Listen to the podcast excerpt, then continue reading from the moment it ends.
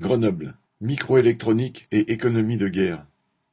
Un article du Dauphiné libéré reprenant une étude d'une officier britannique a révélé l'utilisation dans des armes de guerre russes de pièces élaborées dans la région grenobloise par des entreprises dont ST Microélectronique, Swatec ou Linred.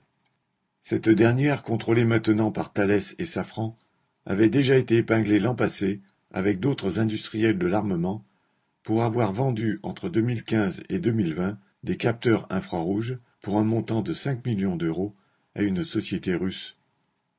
Son PDG s'était défendu en expliquant que les contrats ayant été signés avant l'embargo décrété en 2014 contre la Russie, ils devaient être honorés et les profits empochés par conséquent.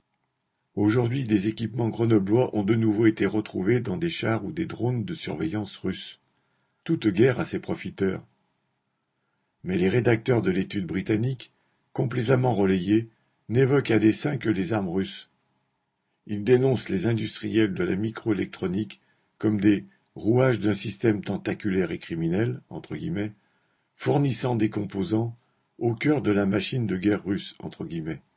C'est passé sous silence le fait que les industriels français de l'armement sont aux premières places mondiales, qu'ils fournissent les pires dictateurs de la planète, leur sale guerre ainsi que celle menée par l'armée française, notamment en Afrique, depuis des décennies. En fait, l'interpénétration du secteur de l'armement et des autres secteurs de l'industrie, comme celui de la finance, est totale et n'est pas nouvelle. Les industries chimiques de l'agglomération grenobloise sont d'ailleurs nées durant la Première Guerre mondiale pour fournir l'armée française en gaz de combat.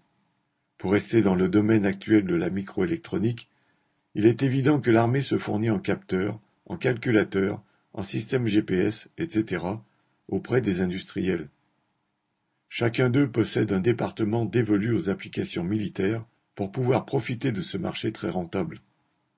Nombre de composants peuvent être utilisés tant pour des applications civiles que militaires, et les industries de l'agglomération accaparent une large part de ce marché.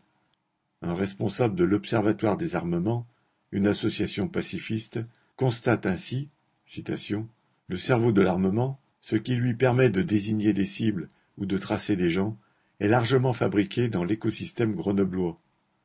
En France, si on coupait l'activité du territoire grenoblois, l'armement ne pourrait plus réfléchir.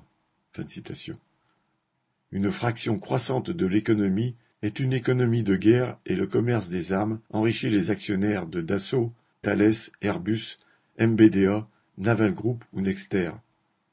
La façon dont cette société utilise les mains et les cerveaux pour des tâches de destruction suffit à la juger. Correspondant Hello.